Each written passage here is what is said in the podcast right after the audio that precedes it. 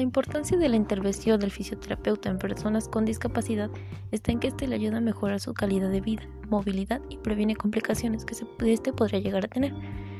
La importancia de la integración laboral de personas con discapacidad está en que la persona se siente útil, integrada a la sociedad, mejora su expresión verbal y hay una independización económica, gana confianza y mejora en otros aspectos.